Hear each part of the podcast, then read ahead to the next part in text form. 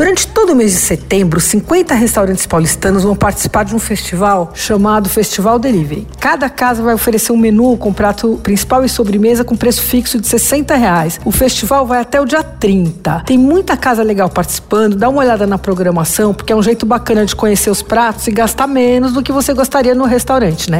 Bom, vou adiantar que alguns dos participantes, os bares original Ipirajá, o restaurante Capim Santo, o Estásia do chefe Flávio Miyamura, o clássico Jardim de Nápoles, famoso pelo polpetone, o japonês Kinoshita, o No, o Le Jazz, o Toreiro Valese, Tordesilhas, belíssimo restaurante de comida brasileira da Mara Salles.